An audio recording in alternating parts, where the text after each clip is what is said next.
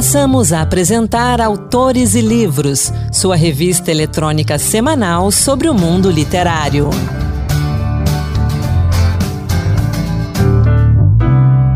Olá pessoal, sou Anderson Mendanha e bem-vindos a mais um Autores e Livros Dose Extra, que toda semana traz para você, que nos acompanha em podcast ou no site da Rádio Senado, um conteúdo exclusivo.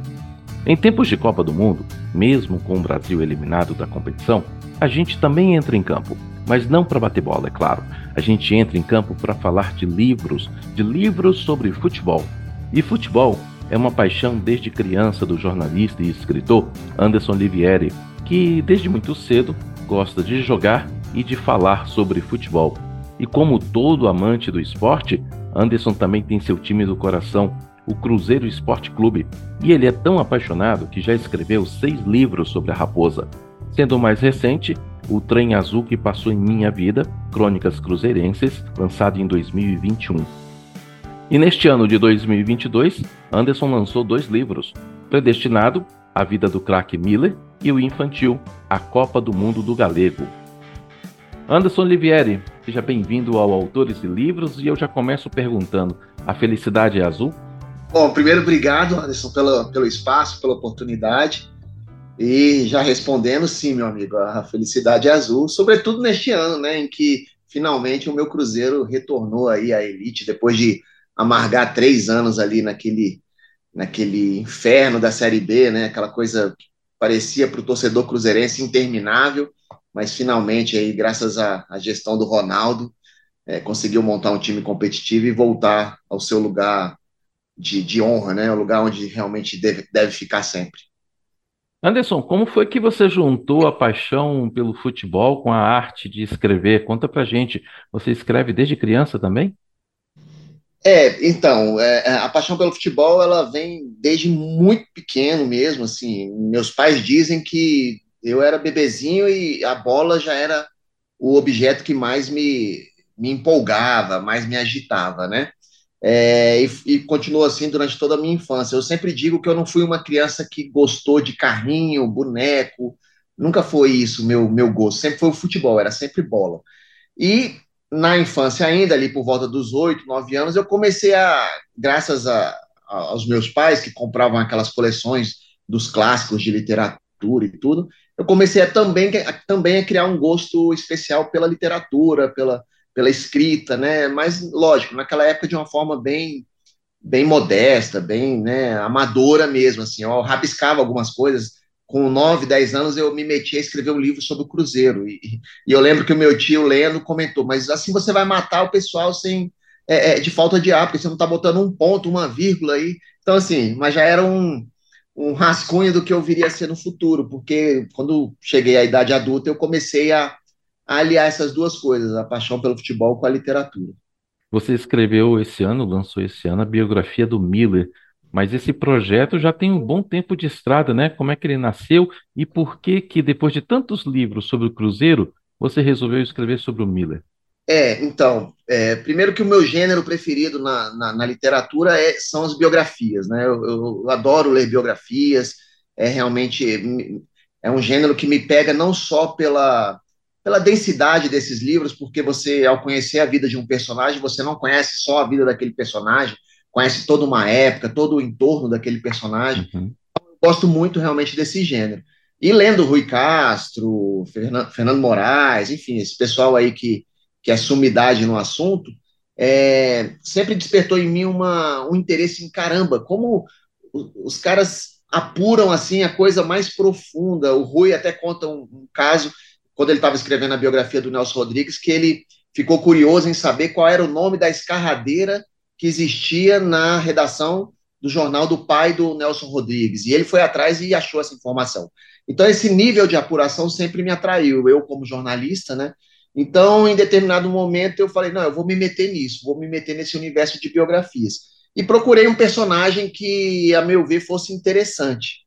Foi aí que, eu, que surgiu o Miller, porque, na verdade, o Miller, eu, eu sou fã do Miller como jogador desde, desde aquele tempo brilhante dele no São Paulo, né? Uhum. E acompanhei sua carreira, seus dramas, suas, suas dificuldades, tudo, e, e sempre acompanhei com um interesse diferente. é, sempre registrando, sempre fui muito de coletar. Quando ele foi para o Cruzeiro, por exemplo, que foi em 98, eu comecei a fazer recortes de jornais do que, que saía a respeito do Miller, juntava numa pasta. Então eu costumo dizer que essa biografia nasceu lá em 98, que ali eu comecei a juntar recortes sobre o Miller. E continuou, logo, logo veio o fim da carreira dele, e aí começaram a surgir algumas matérias sobre a, a, a decadência financeira dele, enfim, eu sempre interessado nisso. Em determinado momento, juntando essa coisa da paixão da biografia com o personagem, a meu ver, interessante que existia, eu decidi realmente, falei, não, eu vou, vou, me, vou me embrenhar aí nesse caminho, nesse, nesse personagem, e, e, vou escrever uma biografia do Miller. Mas, assim, o meu, desde o início, o meu interesse era fazer uma biografia é, clássica mesmo, né? Sem ser uhum. aquela bajulatória de ficar só exaltando o personagem, nem algo que só o, o defenestrasse ou que fosse, né? Não, eu queria retratar o personagem como ele é, ele é, né? Ser humano, carne e osso, com glórias e fracassos, erros e acertos. E aí, assim, foi esse trabalho de, de cinco anos. E nessa pesquisa, nessa escrita sobre o Miller, o que, que te, mais te chamou a atenção? O que, o que está no livro que pode, assim, também atrair a atenção do leitor e dizer, puxa vida, eu não imaginava isso.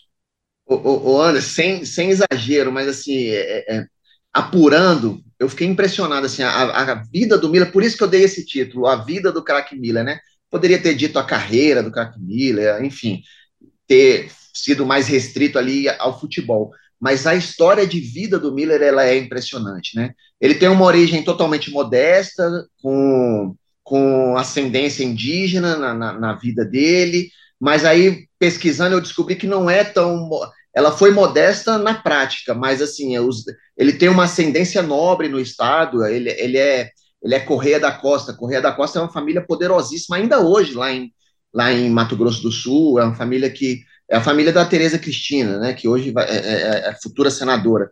É, uhum. Então, por adoção, ele tem laços com essa família Correia da Costa. Então, assim, a história dele, antes do nascimento dele, já começa a ficar interessante, porque você se depara com isso, ele é um Correia da Costa e até o fim, até, até hoje, que aí é quando a gente chega ao que, a meu ver, é o que as pessoas hoje têm de imagem do Miller. O Miller é um jogador de três Copas do Mundo, é, três títulos mundiais, dois pelo São Paulo, um pela seleção brasileira em 94, vitoriosíssimo nos campos, mas hoje você fala em Miller para nossa geração, para quem acompanhou o Miller, e eu que fui, sou o biógrafo dele e, e, e, falo muito a respeito dele, a primeira referência que as pessoas fazem é ah, é aquele que quebrou, é aquele que faliu, Uhum. Me chamava a atenção como que é, esse aspecto da vida pessoal dele, né, de não ter feito uma boa gestão, do, do, do, do bom volume de dinheiro que ele ganhou, como que isso marcou muito mais do que ah, os títulos, as vitórias. Então era, eu tinha interesse também em desvendar isso. Por que, que isso ficou muito mais. Temos vários jogadores da geração dele, vitoriosos como ele, que ganharam dinheiro como ele, que também não estão em boa situação financeira. Uhum. É, é, mas nele isso ficou mais marcado, né? E aí eu fui atrás para tentar entender o porquê disso, né? Por que, que hoje as pessoas o, o veem muito mais como alguém falido do que uma, como alguém multicampeão, né? É, então, assim, eu posso garantir que toda a trajetória do Miller é impressionante, até pela personalidade dele, pelo jeito dele, essa coisa que eu falei dele ter uma ascendência indígena, é impressionante como isso é marcante nele, assim, né? Até alguns hábitos, algumas alguns aspectos assim do cotidiano dele, de como ele tem realmente alguma similaridade assim com as práticas realmente que os índios têm. Então é, foi um personagem que me, me encantou muito assim biografar.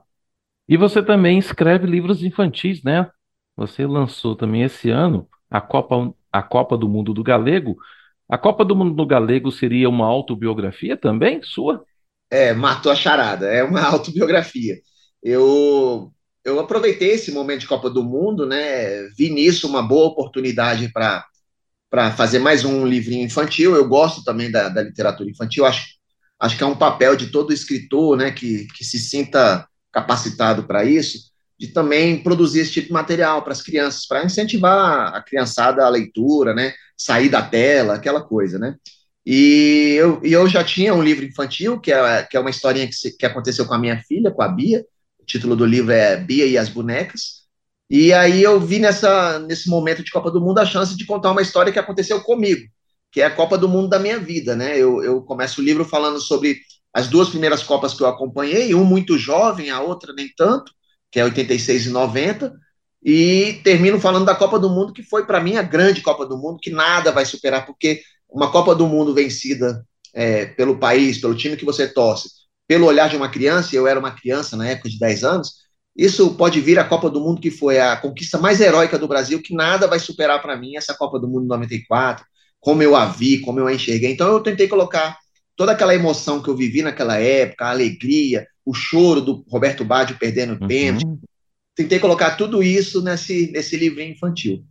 Essa história tem algo a ver, eu me senti tocado por ela, porque eu passei algo parecido, mas lá em 82, toda aquela, toda aquela emoção, todo aquele sentimento de que agora o Brasil ia conquistar o Tetra, porque tinha a grande seleção de todos os tempos, e aí, Sim. enquanto você, aos 10 anos, passou a alegria com a conquista do Tetra, né, em 94, em 82 foi uma grande desolação com a derrota, porque aí depois, 86 e 90, a gente já estava assim mais ou menos vacinado, mas perder em 82 foi uma coisa que marcou muito. Então, o teu livro tem, fez essa ligação comigo, apesar das uhum. diferenças de tempo e de idade, mas eu acho também que vai mexer com a criançada, né? Porque a maior parte das crianças não viram 2002. É, é verdade. Não, e, e, é, e, isso é interessante, né? Porque eu, eu até fiz uma enquetezinha brincando na, no Instagram, né? É, qual a Copa do Mundo da sua vida? E o pessoal foi respondendo, né? E o pessoal da geração que assistiu, que era criança e assistiu 82, marcou 82. E, e essa turma viu depois, 94, já adulto viu 2002, né? E aí teve muita gente também, já uma geração posterior à minha, que marcou 2002 e, e eu fiz, eu comecei a observar os votos, é, como que cada um estava votando de acordo com a lembrança infantil mesmo. Não importa a alegria, né, de 2002 ou se para a desolação, a, a tristeza de 82, mas todas estavam dando como voto para a Copa do Mundo das suas vidas algo que aconteceu na infância, né? E eu falei, poxa, é, é, foi isso mesmo que, que me motivou a escrever a Copa do Mundo do Galego, porque é o que eu falei, pode vir a Copa do Mundo que foi. O Brasil conquistar uma Copa do Mundo perfeita agora, em 2022, por exemplo. Não vai superar aquilo que eu vivi em 94 pelo meu olhar infantil, lúdico, né? De aquela coisa majestosa, puxa, campeão do mundo e tudo. Então é, é, é, é impressionante essa questão de como a criança, né, ela, ela tem uma, um olhar assim muito mais maravilhado para essas coisas, uhum, né? Verdade. Anderson, já que a gente está falando de futebol e de livros, não posso deixar de pedir para você algumas dicas de leitura para quem acompanha a gente aqui no Autores e Livros. Que dicas que você tem para o pessoal? Anderson, eu, eu, tenho uma biblioteca considerável assim de livros de futebol. Durante muito tempo foi a minha é, foi o meu hobby assim, colecionar livros de futebol e também ler, evidentemente, né? Então eu trouxe aqui alguns que eu queria até mostrar. É, primeiro eu vou indicar uma biografia. Eu falei que eu sou fã de biografias vou indicar uma biografia, ela não é muito é comum, ela não é muito, ela é fácil de achar, qualquer um acha na estante virtual, na Amazon, mas ela não é tão badalada, e eu acho que ela merecia ser mais badalada. Essa aqui, ó, Fred Reich, né, que é o nosso artilheiro lá dos anos 20, 30, a saga de um craque nos primeiros tempos do futebol brasileiro, é do Luiz Carlos Duarte, um jornalista, um livro muito bem produzido, muito bonito, capa dura, mas mais do que isso, um livro muito interessante, uma leitura muito boa, um livro que vale a pena, e não é tão grande não, aqui 200 páginas mais ou menos, é uma boa dica para esse período. Esse aqui, Veneno Remédio, esse livro aqui é premiadíssimo, é do Luiz Miguel Wisnik, é, O Futebol e o Brasil. Isso aqui é um estudo sobre o futebol brasileiro, ele, ele, ele vai além do campo, assim, ele é, uma, ele é realmente um estudo que, que explica por que, que o Brasil é algo cultural na nossa sociedade, explica o futebol sobre um aspecto sociológico, antropológico, muito bom, é uma leitura mais densa, mas é uma leitura para quem gosta de futebol que vale a pena, vai enriquecer muito o, o, o conhecimento sobre esse universo.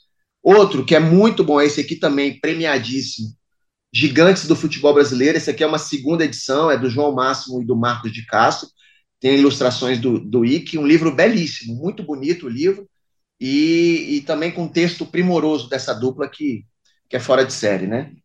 É, e por fim, aliás, tem mais dois. Esse aqui, ó, é, é o meu escritor preferido sobre futebol, Tostão.